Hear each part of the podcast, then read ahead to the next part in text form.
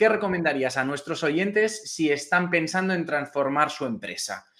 Yo, creo que todo comienza con una visión. O sea, yo lo que creo que es importante es intentar proyectarse, intentar entender eh, cómo son las dinámicas del sector en el que me encuentro, qué es lo que creo que va a estar, cómo creo que va a suceder esto en cinco años, qué creo que están haciendo mis competidores, intentar buscar yo mi propio lugar en ese futuro, ¿no? Este futuro de relativamente cercano, en el que creo que va a haber estas tendencias, en el que creo que esto está siendo importante, cómo creo que, que puedo estar yo. Yo creo que hay que hacer un ejercicio interno de mi empresa, qué fortalezas tiene, qué capacidades tenemos para ir hacia ese futuro y empezar a dibujar un plan con el resto de la empresa en el cual el business as usual no hay que perderlo de vista porque yo creo que hay que transformarse, hay que transformarse con cabeza y hay que, hay que respetar y proteger lo que hoy está sucediendo en tu negocio. Tiene que ser algo coherente, pero seguramente hay que darle una vuelta, seguramente hay que tomar ciertas decisiones en algunos momentos que son complicadas y yo creo que eso eh, tiene que haber un alineamiento muy grande. O sea, yo creo que un Chief Digital Officer o una persona que esté llevando la transformación digital, eh, lo que tiene que estar es alineada con los cambios de negocio. O sea, todo empieza por el negocio. ¿A dónde está yendo el negocio? ¿Qué es lo que queremos ser en el futuro? Y el Chief Digital Officer lo que tiene que hacer es asegurarse de que esa transformación se dé y ver cómo la tecnología y lo digital puede ayudar a esa visión de futuro. De hecho, también puede ayudar a crear esa visión de futuro. O sea, muchas veces, o sea, esto no es que la gente de negocio ya tiene la visión, porque el Chief Digital Officer, también entendiendo la tecnología, puede entender cómo podemos estar en ese futuro.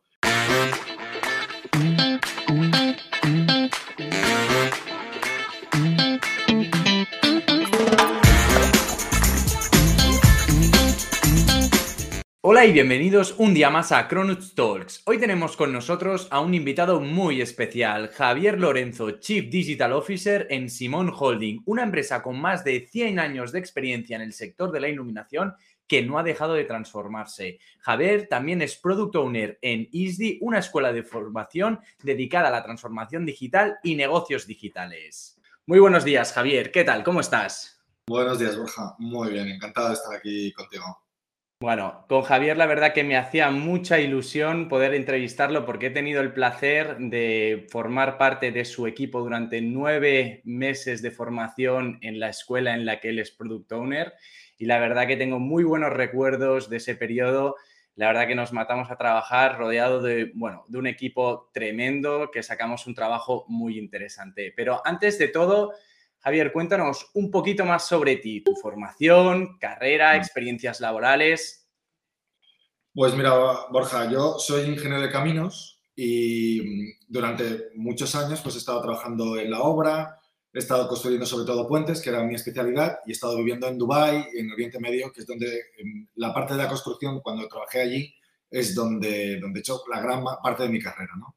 Pero hubo un momento en el que cuando ya estaba en, en Dubái me llaman de Simón y entonces me dicen que querían que llevase yo a aquella zona de Oriente Medio y cuando estaba trabajando en, en, Simón me doy cuenta de lo potente que era la parte digital, sobre todo en ese momento era, la parte digital era muy la parte de marketing, estábamos intentando entrar en ciertos mercados de Oriente Medio y yo vi que eh, entender bien las herramientas digitales nos podía hacer un poco diferenciales a la hora de competir. Entonces eh, voy a ISDI, entonces eh, allí hablando con, con las personas que lo llevaban, me convence para, para hacer ese máster. Y para mí fue un cambio, un cambio absoluto, ¿no? Un cambio que ha, influido en mi carrera y eh, estuve allí, allí es cuando estuve contigo, estuvimos haciendo la parte del ISDI y uh, yo consigo que en la empresa me dejen empezar a hacer ciertos proyectos, que luego ya te contaré y tal, y eh, me interesa tanto que empiezo a estudiar también en el MIT y en el MIT eh, empiezo a hacer también un máster que estaba relacionado con la parte de IoT, con la parte de inteligencia artificial y que he terminado el año pasado, que, he estado estudiando allí en, Boston, donde hacen una especie de, posgrado que está relacionado con la parte de business y con la parte de tecnología, todo esto junto. Y más o menos es a lo que me estoy dedicando hoy y gracias a eso he conseguido poder estar trabajando en mi empresa, hacer un cambio radical de lo que era mi carrera y dejar de ser tan ingeniero para pasar a ser más una persona con una visión de cuál tiene que ser la digitalización en la empresa. Bueno, como ya os he dicho, un perfil súper interesante en el que vamos a indagar un poco más, pero yo creo, Javi, que quizás es muy interesante que nos pongas en contexto un poco a Simón, a qué se dedica, para luego entender todo ese proceso de transformación que has liderado con tu equipo y que le has llevado al día en que se encuentra hoy. Muy bien, pues mira, Simón es una empresa que ya tiene más de 100 años, no sé si son ya 105, 105 años, y que empezó con toda la parte de la iluminación, cuando empieza, eh, empezaron haciendo portalámparas para poder llevar la luz a todos los sitios. Entonces, ese llevar la luz y llevar la iluminación a todos los sitios es algo que ha estado en la empresa siempre. Aparte de esa parte de iluminación, eh, Simón se especializó en lo que son los interruptores y los enchufes y empezaron a trabajar en España. Se hicieron líderes de lo que era España y cuando una empresa es líder muchas veces tienes la fuerza como para ir a otros sitios. Entonces hace 20 años hubo una gente que lleva la empresa que decide que hay que ir a otros países, empiezan a ir a Marruecos, empiezan a ir a, China y después empieza una expansión que están hoy pues, nos hace que estemos en otros 20 países implementados llevando este tipo de tecnologías. Y en los últimos años, cuando, cuando la tecnología ya, los últimos 10 años, cuando toda esta parte del IoT nosotros vimos que estaba muy relacionada con nosotros, esa ubicuidad que tenemos nosotros de estar en muchos sitios de la casa y la sensórica, la información que da, empezamos a desarrollar otras líneas de negocio que están muy relacionadas con la parte de conectividad. Entonces, hoy en día, aparte de nuestro business as usual, estamos creando otros negocios que están relacionados con cómo podemos hacer, tener información del hogar y hacer que esa conectividad tenga un valor para los usuarios. Eso es, es muy interesante, ¿no? Porque creo que el punto de partida es iluminación desde una parte muy estratégica se ve que la iluminación está dada, ¿no? Por la parte, digamos, de enchufes y se abre, ¿no? Se abre como se va un poco aguas arriba y se dice, quiero ser, estar presente también en esta parte porque sin enchufes no soy iluminación, por decir una manera. Y ahora encima, ¿no? Le dais ese punto de decir, ya no estamos en la era de los enchufes, estamos en la era de la conectividad. Si esta iluminación no está conectada, dejo de ser iluminación, ¿no? Por decir una manera, ¿eh? Tratar de que nuestra audiencia entienda un poco. Y yo creo que ligándolo un poco con eso, ¿no? Yo creo que es muy interesante, ¿no? El cómo habéis liderado, ¿no? La transformación digital en Simon Holding, ¿no? Creo que a ver si nos lo puedes contextualizar, porque muchas veces hablamos de la transformación digital, de la transformación digital, y creo que tú eres la persona que en esto sabes aterrizar muy bien este tipo de cosas. Mira, yo creo que Simón hizo una, cosa eh, muy bien, que fue que la tecnología entró por el producto. Realmente nosotros no empezamos la transformación digital internamente de nuestros procesos, sino que fue básicamente vimos que la tecnología era interesante para el producto y hubo, se contrató a una serie de gente que tenía un gran conocimiento de todo lo que son las tecnologías que hoy propician la transformación digital, pero nosotros empezamos con nuestra transformación a través del producto, que es una forma de comenzar, ¿no? Entonces, eh, hubo un equipo que empezó a hacer este tipo de nuevos productos y esto ya empezó a cambiar la mentalidad de todo lo que era la empresa. O sea, se consiguieron, esto se triunfó, pero lo que pasa en las empresas es que si no hay una coherencia entre lo que es la tecnología del producto y una, y una digitalización de todo lo que es la empresa por dentro, se crea una especie de falta de coherencia, ¿no? O sea, no sé, imagínate que la gente de Apple tuviera unos productos súper tecnológicos, pero luego cuando fueses a hacer negocios con ellos, no se me invento, ¿eh? te mandarán una, te mandarán físicamente las facturas, ¿no? Dirías, ¿cómo puede ser? Y esa falta de digitalización y de, tecnificación de dentro de la empresa, lo que te impide es hacer nuevos negocios, nuevos modelos de negocio. Porque nosotros con los productos tecnológicos nos permite hacer muchas otras cosas, pero el resto de la empresa y todo lo que son el mecanismo interno tiene que seguirte, porque si no, tener un producto muy tecnológico, si no eres capaz de crear un modelo de negocio alrededor de una empresa que sea coherente con ese, con ese producto, pues no funciona. Entonces, el primer paso en nuestra empresa fue el producto. Y ya hace cinco años, que, no es de hace demasiado, o sea, cuando nosotros empezamos en Instinct, hace cinco años la empresa se da cuenta de que hay una necesidad de transformarse como empresa. Porque si tú no te transformas internamente, no vas a poder ser competitivo. Y eso yo creo que es la base de cualquier transformación. En, lo, en esas transformaciones, la parte técnica, la parte digital, tiene un peso muy importante, pero no es una transformación digital, es una transformación. Porque tú ves que hay una serie de negocios, que hay una serie de competidores que están haciendo una serie de cosas y te das cuenta que la tecnología te puede ayudar. Y no utilizar la tecnología te va a impedir tener unas, unas competencias, unas capacidades diferenciales que te permitan competir. Es decir, esa transformación es necesaria porque te va a permitir ser competitivo en el medio plazo. Entonces nosotros nos dimos cuenta de esto y empezamos a decir, internamente también tenemos que empezar a trabajar esto. el primer departamento que ya empieza a ser muy digital es, como en otras muchas empresas, después del producto, es la parte de marketing. Las herramientas de marketing son relativamente asequibles, avanzaron muy rápido y el departamento de marketing fue el primero en transformarse. Es capaz de, tener esa tecnología, fueron capaces de llegar al cliente, de empezar a trabajar SEO, SEM, de tener publicidad en las redes y esto también fue otro impulso importante en nuestra transformación. Y como te decía, hace cinco años nos damos cuenta de que necesitamos empezar a digitalizar el resto de la empresa. ¿Qué es lo que pasó? Que el primer año nosotros, cuando hicimos esa parte de, transformación, eh, creamos un departamento de digital. En este departamento digital vino mucha gente de dentro de la empresa que conocía el negocio, que le parecía que era importante que la empresa se digitalizara y que tenían conocimientos digitales que habían adquirido como yo, pues fuera, fuera de la empresa. Entonces nos dimos cuenta que ya teníamos una especie de early adopters de gente que querían hacerlo. Y ese departamento que, que estaba liderando yo, fuimos una serie de personas de muchas diferentes áreas que empezamos a hacer eh, proyectos. Nos ayudó mucho en ese momento de transformación la parte agile.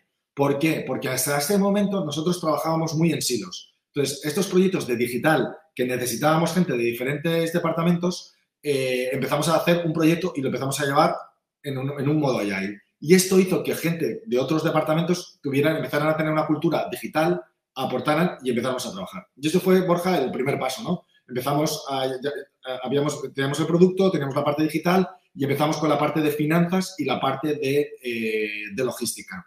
En ese primer año, como te decía, los presupuestos estaban de la parte digital en, la, en nuestro departamento, en el departamento digital.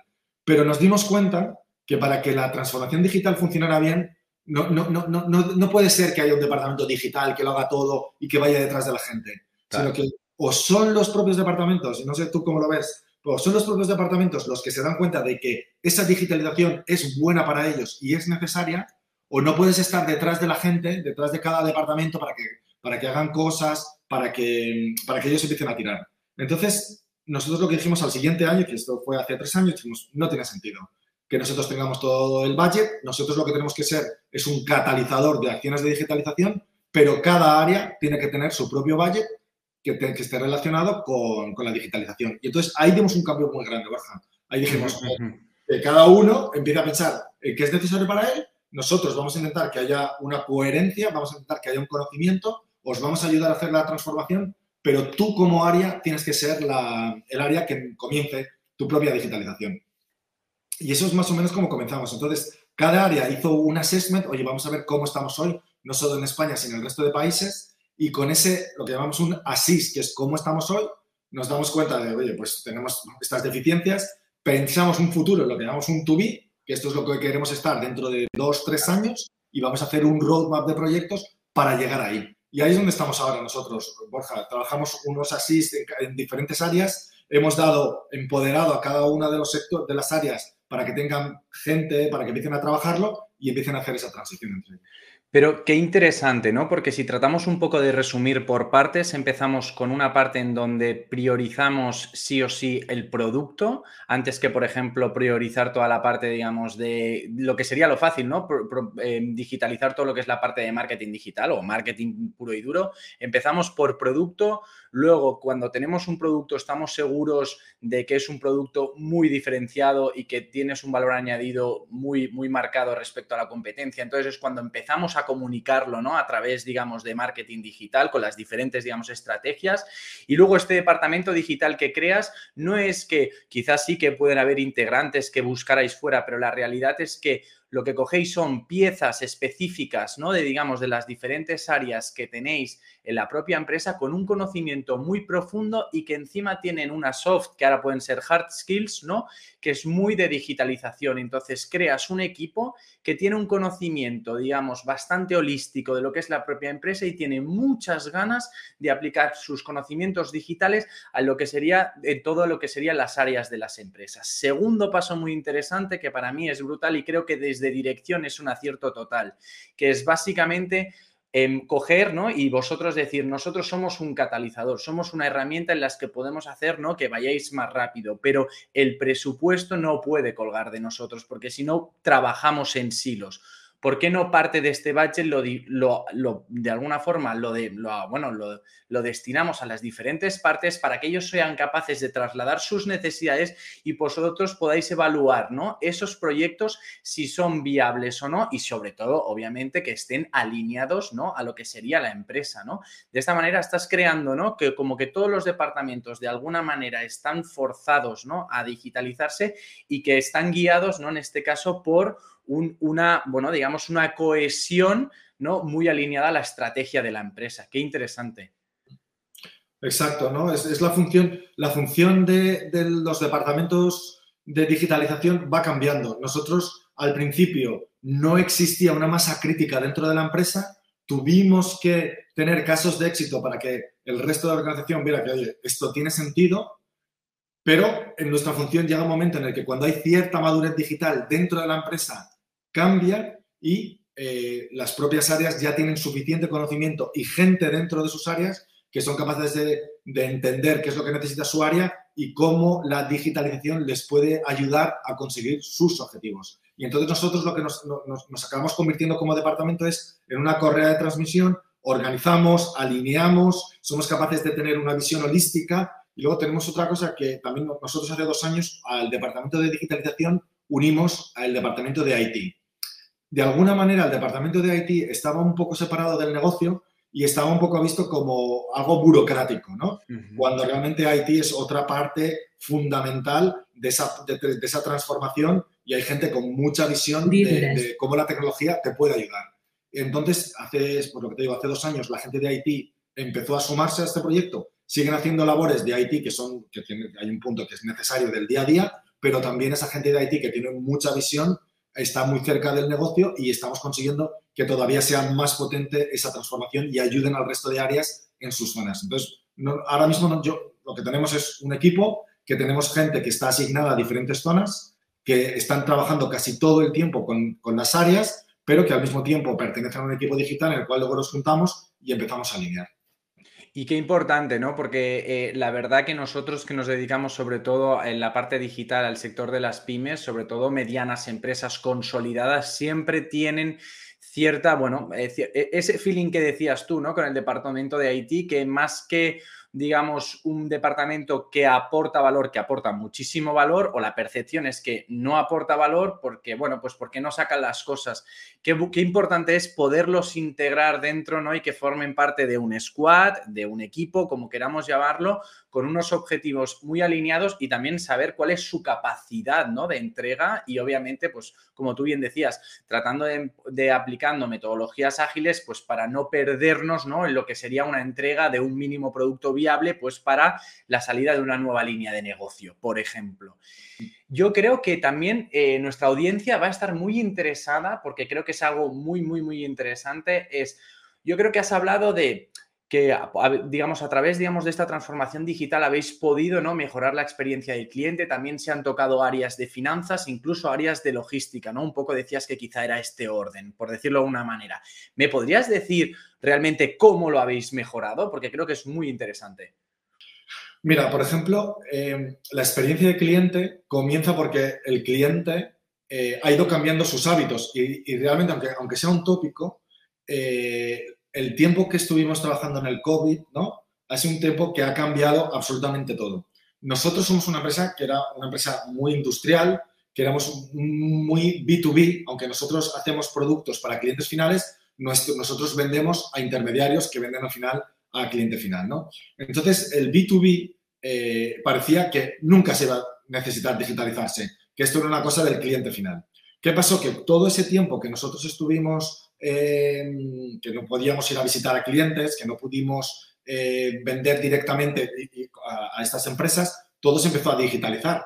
Y esto ha hecho, ha hecho, nos ha, hecho, ha, cambiado las necesidades del cliente y ha cambiado el cómo estamos trabajando nosotros. ¿Qué es lo que sucede? Que ha habido una tendencia ahora general en que eh, las empresas, cuando necesitan servicios de, otras empresas, en este B2B, lo que no, no, quieren estar llamando al, comercial y que el comercial les vaya a visitar y que esté un montón de tiempo con ellos. Yo no digo que el relacional no sea importante, es importante, pero en el día a día hay muchas veces que las empresas necesitan unas informaciones que quieren poder conseguir por ellos mismos. Entonces, nosotros lo que hemos hecho, una de las cosas que hemos hecho, ha sido digitalizar mucha de la información que antes nuestros comerciales llevaban a otras empresas, las hemos digitalizado y hemos permitido que haya una forma fácil, sin fricciones, de que se puede encontrar nuestra información. No solamente es la información, sino que ciertas dudas que tú puedas tener, por ejemplo, nosotros hoy, si tú ahora te quieres hacer una casa o uno de nuestros clientes quiere hacer una casa para uno de sus, de sus clientes, pues puede tener toda una serie de configuradores que les ayudan.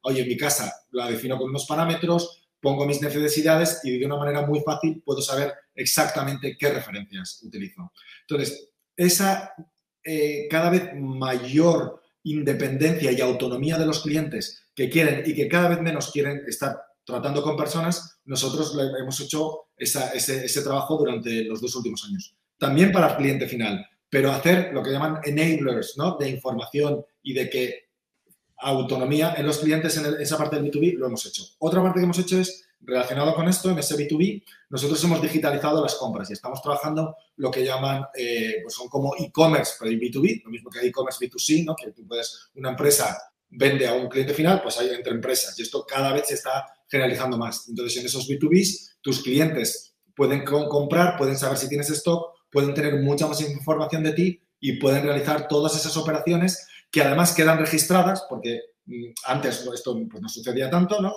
Tú ibas, comprabas y era muy difícil tener esa información, sino que ahora todas las relaciones que nosotros tenemos de stock, de envíos, de posibles problemas que podemos tener, todo esto está digitalizado. Entonces, y esto todo lo ha acelerado el COVID. Ha sido un cambio en lo que es Customer Experience bastante grande.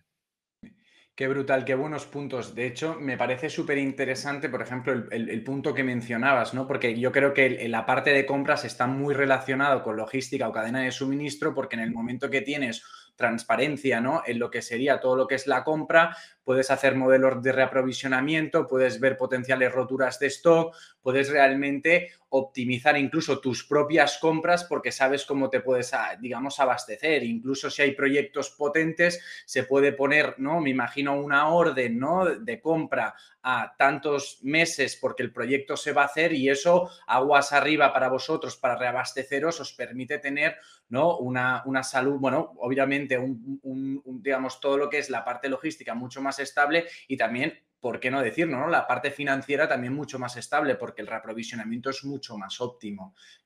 qué interesante. Es un punto muy bueno. Toda la cadena de suministro viene condicionada por las políticas comerciales. Entonces, eh, una mayor, tener un B2B es tener transparencia. Tu cliente puede entrar, puede ver tus stocks, puede ver qué tienes y esto es, yo creo que es bueno para las dos partes. Y tener mayor información te permite que aguas abajo, todo lo que has dicho, supply, toda la parte de aprovisionamiento, toda la parte de compras, es mucho más transparente y puedes tener muchísima más información. Eso lo que te exige, por eso fíjate que, que es lo que hablábamos antes, esos cambios en Customer Experience llevan unos cambios en el resto de la empresa. O sea, no puede ser que tú, o sea, voy a hacer un, e-commerce buenísimo. Bueno, perfecto, la plataforma puede ser estupenda, pero necesitas cambiar todo lo que son tus procesos anteriormente. Por eso, la transformación interna también es necesaria, porque lo que hablamos al principio, si no hay esa coherencia, tú por mucho que hayas sido capaz de, crear herramientas de comunicación, herramientas de venta, no te van a funcionar bien. Lo, que te pasará es que tendrás un cuello de botella y una disparidad tremenda, ¿no? Porque si haces un customer experience, bueno, algo muy enfocado al cliente que es súper, súper, digamos, puntero y que va muy rápido y que luego resulta que a nivel, digamos, de reprovisionamiento no eres capaz de dar ese servicio, tienes esas roturas, ¿no? Entonces, si generas una disrupción en una parte y no está ligada con las otras, ahí tienes el cuello de botella, que ha sido demasiado rápido en un sitio y los otros, no, no sido, los otros departamentos no han sido capaces de equilibrarlo, ¿no? Qué interesante. Y yo creo que has marcado un punto que para mí es importantísimo, porque cuando hablamos de B2B siempre estamos pensando en los catálogos y todo esto y un poco en, quizá en los e-commerce, pero qué importante es facilitar, ¿no? El, lo que sería, si tú eres un B2B, pues intentar hacer algo que sea B2B2C para poder ¿no? Eh, empoderar a esta persona que es cliente tuyo y facilitarle la vida para que pueda trasladar esa información a su cliente, que al final también es tu cliente, ¿no? Lo que decías, los configuradores, que tenga esa facilidad de si tiene un proyecto, decir, oye, pues mira, eh, te puedo enseñar, ¿no? Un poco cómo quedaría, ¿no? Cosas como esta es como una manera, ¿no? De a cliente, a tu cliente facilitarle la vida para que le, de alguna manera puede tener un mayor éxito, ¿no? Digamos, en su, lo que sería su cliente, con el objetivo de que si tiene alguna duda y alguna necesidad, solo contemple en ti porque contigo son facilidades, con los otros no lo es. Mira, este, este es un punto muy bueno. Eh, esa relación B2B2C eh, eh, es más importante que nunca. ¿Por qué? Porque las tendencias cada vez están cambiando más rápido. Entonces, el cliente final, del cual nosotros hasta ahora no teníamos mucha información, porque como te digo, teníamos otra vez entre medias, que es la que hacía esa, función, ese cliente final cada vez por cómo está el mercado, por las tendencias, cada vez va teniendo necesidades y las va cambiando rápidamente. Entonces, la, B que tenemos entre medias necesita también ir cambiando y necesita que nosotros estemos alineados con ellos para que seamos capaces de ser rápidos en esas tendencias de mercado que él está viendo en, su día a día. Entonces, cada vez más nosotros hablamos con nuestros, eh, con nuestros clientes, con, esos distribuidores, para que puedan compartir con nosotros información y tengamos información de qué está sucediendo en el mercado para cada vez poder ir más rápidos. Entonces, estas relaciones que antes eran, bueno, pues da igual porque hay una sinergia súper grande, esto está cambiando. Y nuestros propios distribuidores nos piden, oye, necesitamos que tengáis un buen conocimiento de mercado, que conozcáis al cliente, que tengáis relación con él, para que el mercado y, nuestras ventas sigan, sigan ocurriendo. Qué bonito, ¿no? Cuando creas una confianza ¿no? tan rápida, ¿no? La, transparencia de información, porque al final el, tu cliente confía tanto en tu criterio ¿no? de cómo adaptarte que es capaz de trasladarse todas sus necesidades. Yo creo que hay un punto que es muy interesante. Nosotros cuando eh, tratamos de alguna forma de, bueno, de, diseñar ¿no? toda la parte de contenidos, digamos, de alguna empresa B2B o B2C, siempre preguntamos, no, es que mi cliente es así. Y yo digo, oye, vayámonos al departamento, digamos, de Customer Service y leámonos todas las quejas todas las quejas que han dicho, porque ahí hay un conocimiento espectacular, ¿vale? Para que son necesidades de clientes que, bueno, pues en medida, obviamente, se han de evaluar, han de ver, ¿no? Pues un poco cómo la implementación, si es más complicada o menos complicada, pero qué potencial valor puede aportar, ¿no? Y hacer un balance de riesgo-beneficio. Pero claro, es muy interesante lo que comentas, ¿no? En el momento en que vosotros, ¿no? Y entráis en una relación en que tenéis una, una, una, bueno, una relación bidireccional respecto a la información, sobre todo, ¿no? Que os traslada lo que el B2C necesita, cómo os, de alguna forma os traslada y os canaliza toda esa información para que vosotros, como, como Departamento de Transformación Digital, podáis canalizarlo en diferentes iniciativas, testearlas y evaluarlas. Qué interesante. Y te diría, porque creo que también es un tópico que yo creo que cuando se habla de transformación digital, siempre se habla de tecnología, tecnología por allá, tecnología por aquí. Desde mi punto de vista, yo creo que lo has marcado y lo has dejado muy claro. O sea, la clave de la transformación, digamos, digital en este caso no ha sido solo la tecnología, ni muchísimo menos, ha sido uno de los agentes. Creo que también es verdad que sí que es verdad que nos gustaría saber un poco qué tecnologías habéis adoptado ¿no? en este proceso de transformación digital ¿no? y, cómo se ha asegurado su eficacia, que esto también es muy interesante. Mira, nosotros eh, en, en, diferentes áreas, pues tenemos diferentes herramientas que, que nos ayudan para, para, objetivos que tenemos que nos permiten ser más eficientes o que nos permiten tener un mejor conocimiento de lo que está sucediendo. Entonces, una de las herramientas que, con las que nosotros comenzamos es con un CRM. Nosotros trabajamos con, con Salesforce y esto nos ha, nos, nos, ha, nos ha durado hasta tenerlo bien, hasta tenerlo bien implementado, hasta que hemos sacado buena información. Esto nos ha durado tiempo, por varios motivos. Uno de ellos es, primero, que hay una dificultad de adopción. Nosotros tenemos una fuerza comercial muy grande, entonces esa fuerza comercial tenía sus propias, sus propias inercias. Entonces, el tener un CRM te requiere tener una cierta dedicación todos los días. Es un tiempo que tú inviertes y es un tiempo que inviertes y hasta que eres capaz de transmitir y que esta información y ese tiempo que inviertes también a ti mismo como comercial te va a revertir en un lado positivo porque vas a tener mejor información no solamente de lo tuyo, sino de lo que están haciendo los demás, que tiene paralelismos con lo que tú estás haciendo e incluso de lo tuyo, las visitas que estás haciendo, cuánto tiempo le estás dedicando, qué retornos está teniendo, qué funnel de proyectos tienes. Claro, eso, todo lo que es una gestión de clientes, lo que es una gestión de proyectos y de ventas, es una herramienta muy, muy interesante y es una herramienta muy importante. Pero claro, todas las organizaciones son distintas, Salesforce tiene unas directrices generales y hasta que tú eres capaz de customizar eso, ese,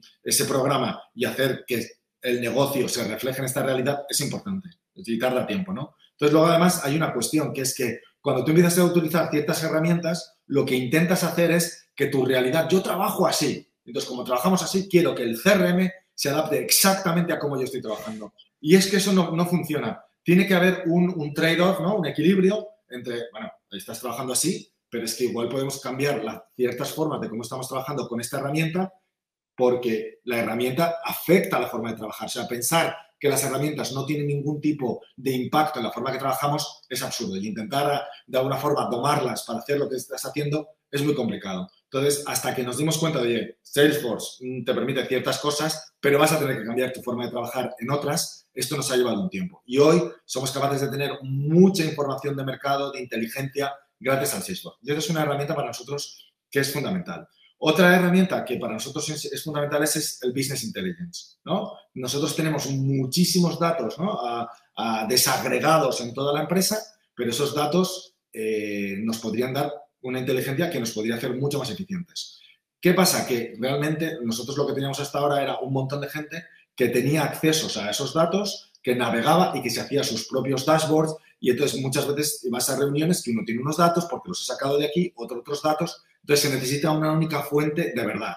Oye, los datos están aquí, están curados. No todo el mundo puede tener acceso a la variación de los datos, no digo a contemplarlos, sino a poder manipularlos. Entonces nosotros lo que hemos creado ha sido un governance dentro de la parte de data que es súper importante. ¿Quién puede? ¿Cómo los vamos a trabajar? ¿Cómo se curan? Y luego tenemos, hemos empezado a trabajar con, con una herramienta que es el Power BI de Microsoft, que lo que permite es la visualización de esos datos. Entonces hemos empezado a dar formaciones a las diferentes eh, áreas de la empresa para que sean capaces de hacerse sus propios dashboards, ser capaces de bucear y tener la información y con una única fuente de verdad. Entonces, fíjate lo que hay detrás. Hay que curar los datos y luego hay que hacer una especie como de glosario. ¿Qué entendemos por ventas netas? ¿no? Porque puede ser que yo entiendo por ventas netas una cosa, tú otra, entonces nos juntamos y esto es un sin Dios, ¿no? No, hay quien entienda. Entonces, hay toda una cultura de glosarios que entendemos por tal, que entendemos por tal. Hay que hacer que toda la empresa entienda exactamente lo mismo de los mismos términos, que tengan una visualización, que haga un gobierno de datos y con todo esto que nos llevamos trabajando ya eh, tres años, pues hemos conseguido que cuando vas a las reuniones a día de hoy, los datos y los hechos son una parte importante. No lo es el todo, está claro, pero hay una parte importante. Y te crea una cultura de empresa, porque si no hay un punto de anárquico, un punto de intuiciones, un punto de lo que he oído de los clientes y sin embargo el dato lo que hace es destruir mitos, ¿no? El dato rompe los mitos. Y lo que eficiencia, y lo, y lo, que eficiencia, digamos, todo lo que es el roadmap de la estrategia, ¿no? Cuando realmente lo fundamentas en datos y, no tanto en percepciones, porque a veces puedes incluso entrar en un tema de egos, porque yo soy el de ventas, yo soy el de compras, yo soy el de tal, y eso puede llevar a muchos problemas, sobre todo a, nivel, digamos, de ejecución de ciertas iniciativas. Y yo creo que eh, encaja muy bien eh, en este momento la pregunta y es Dentro de lo que se pueda comentar, ¿qué resultados ha logrado Simón gracias al proceso de transformación digital? Si se pudiera contextualizar dentro de los números que potencialmente nos puedas decir, obviamente. No, no, a ver, eh, es difícil, primero, cuantificar. Y esto, esta pregunta que tú haces es una pregunta muy buena porque generalmente cuando tienes un board y estás haciendo estas inversiones, el board quiere ver, dime por favor, mm, lo que está clarísimo son los gastos. O sea, ¿has habéis gastado esto? ¿Me puedes decir qué, es, qué, ha habido por el otro lado? Entonces, nosotros, por ejemplo, hemos utilizado, eh, estamos utilizando para hacer los forecasts inteligencia artificial con Machine Learning, de todo, somos capaces de ver lo que hemos, eh, basado en experiencias pasadas, predecir las futuras, ¿no? Y esto lo estamos utilizando y lo que hemos tenido reducciones importantes en, la parte de stock.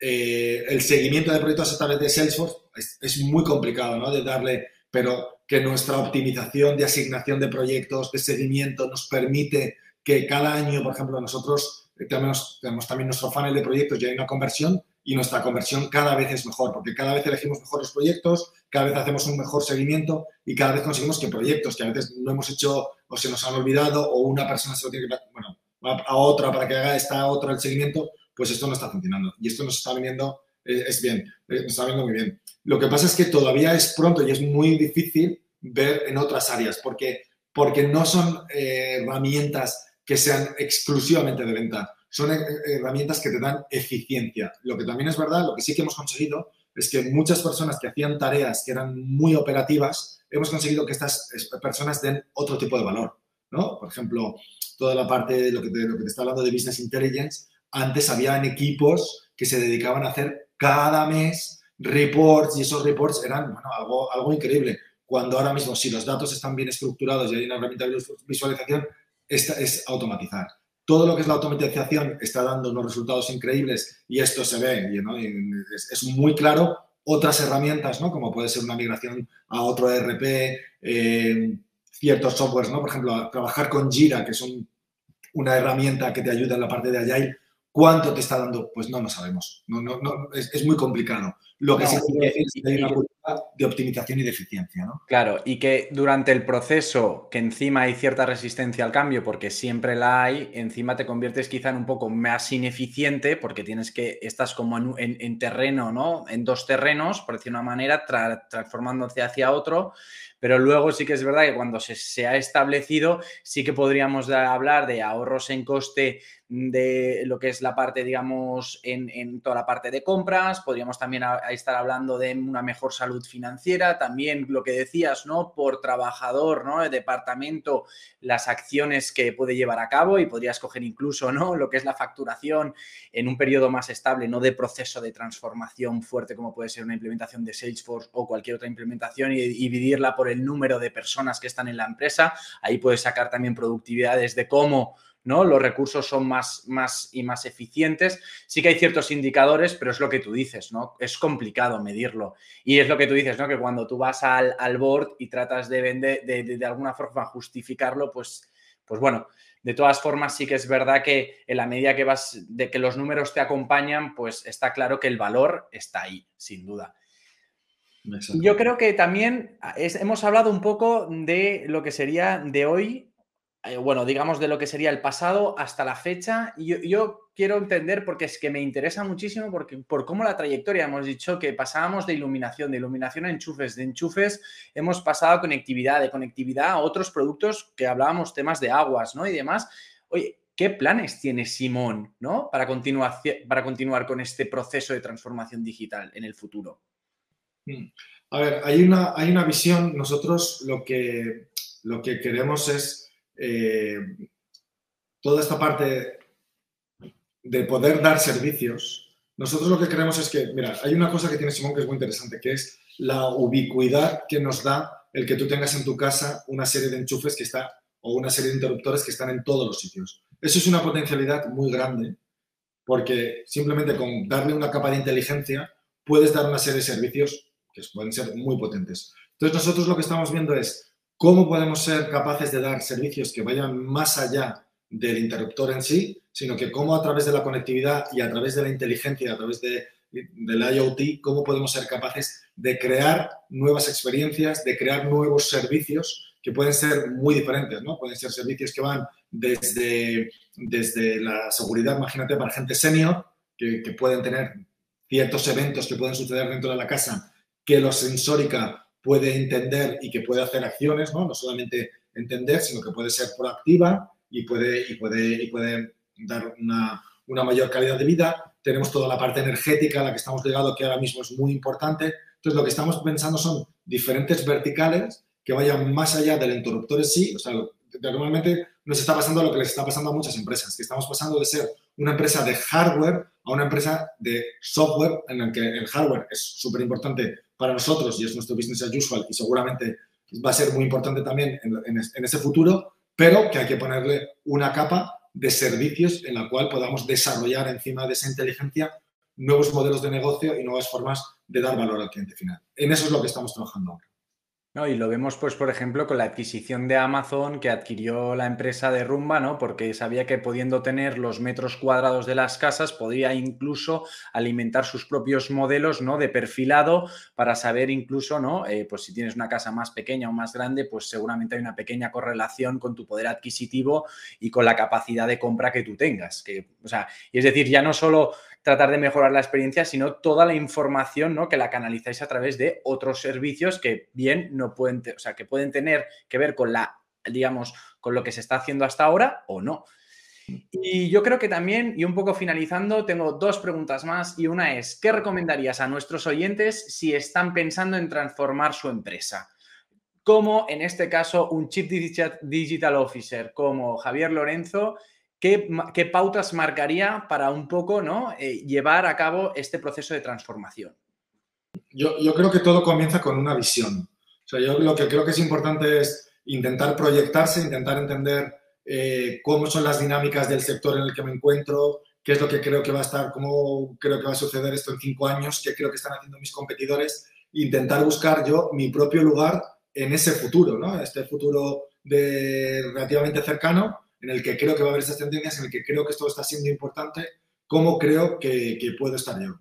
Yo creo que hay que hacer un ejercicio interno de mi empresa, qué fortalezas tiene, qué capacidades tenemos para ir hacia ese futuro, y empezar a dibujar un plan con el resto de la empresa en el cual el business as usual no hay que perderlo de vista porque yo creo que hay que transformarse, hay que transformarse con cabeza y hay que, hay que respetar y proteger lo que hoy está sucediendo en tu negocio. Tiene que ser algo coherente, pero seguramente hay que darle una vuelta, seguramente hay que tomar ciertas decisiones en algunos momentos que son complicadas y yo creo que eso eh, tiene que haber un alineamiento muy grande. O sea, yo creo que un Chief Digital Officer o una persona que esté llevando la transformación digital, eh, lo que tiene que estar es alineada con los cambios de negocio. O sea, todo empieza por el negocio. ¿A dónde está yendo el negocio? ¿Qué es lo que queremos ser en el futuro? Y el Chief Digital Officer lo que tiene que hacer es asegurarse de que esa transformación se dé y ver cómo la tecnología y lo digital puede ayudar a esa visión de futuro. De hecho, también puede ayudar a crear esa visión de futuro. O sea, muchas veces, o sea, no, esto no es que la gente de negocio ya tiene la visión, porque el Chief Digital Officer, también entendiendo la tecnología, puede entender cómo podemos estar en ese futuro. Entonces, yo creo que el Chief Digital Officer tiene que ser una persona muy cercana al negocio, tiene que saber perfectamente el negocio, tiene que aportar a la visión y luego tiene que ayudar a que la tecnología y el resto de la empresa estén alineadas en esa transformación, porque si no nos transformamos tal y como somos hoy, no tendremos un sitio en el futuro. Y esa yo creo que es su misión. Qué buen punto, qué buen punto. Y muchas veces yo creo que mirando a los competidores más cercanos, ¿no? Para pensar en cómo transformarnos no es para nada suficiente. Hay muchas veces que tenemos que ver como players mucho más grandes, ¿no? Que se dedican a algo relacionado con lo nuestro. Si nuestra visión es tratar de ser más grandes e irnos a un territorio mucho más grande, tenemos que tener en cuenta aquellos, ¿no? Eh, competidores que pueden ser, o digamos, competidores en esa visión que tú tienes, ¿no? Y por lo tanto, ver qué están haciendo, cómo se mueven para poder, ¿no? Accionar este plan que tú comentas. Última pregunta, y yo creo que esta es una pregunta ya muy personal, pero creo que es muy interesante. ¿Qué le dirías al Javi de hace 15, 20 años? ¿Vale? Que creo que es muy interesante y considerando la experiencia que tienes, creo que nos puede servir mucho a nuestra audiencia pues, para entender un poco hacia dónde van las cosas, cómo deberíamos formarnos y demás. Pues mira, yo eh, creo que de una manera innata pues, o sea, que a mí me sorprende, ¿no? Quiero decir, cómo, cómo yo hice una transición, una transición mía personal, y, pero en aquel momento cuando pasó una cosa, yo cuando, cuando empecé a hacer esa, esa transición, eh, me decía mucha gente, es muy complicado, no, ya es muy tarde, tú ya tienes 40 años, esto no lo vas a poder hacer, tal. Entonces, yo, si hubiera hablado conmigo mismo, porque yo lo pasé mal, porque me parecía que era complicado, pensé que a lo mejor no podía hacer esa transformación que yo quería hacer de mí mismo, yo, creo que hay que tener eh, confianza en uno mismo. Creo que la formación es súper importante y yo creo que las empresas al final eh, puedes conseguir esa oportunidad. Yo lo conseguí y mi empresa era muy industrial. Entonces yo la gente que, pues, que ahora mismo esté o que esté en, una, en un periodo de transformación personal, que le interese esta parte digital, que crea que quiere transformarse, me parece que tiene que tener primero formación. Yo creo que esto a mí me ha servido de muchísimo y luego confiar en mí mismo. Yo a mí mismo me diría, oye, ten confianza, estos, estos son los pasos adecuados y ten seguridad en ti mismo. Esto es lo que creo que me hubiera Qué buenos puntos, ¿no? Es decir, nunca es tarde, confía en ti mismo y el camino es largo y aparte cada vez tenemos más tiempo en el sentido de porque vivimos más, ¿por qué no decirlo, no? Eh, pues nada, eso ha sido todo, Javi. Ha sido un placer. Eh, nada, eh, pues poco más que decir. que muchísimas gracias por, por atender a este, a este Cronut Talk. Estamos muy agradecidos, creo que han salido puntos muy, muy, muy interesantes. Y nada, agradecerte como, como siempre, pues todas tus aportaciones. Saludos. Muchas gracias, Borja. Un saludo a todos.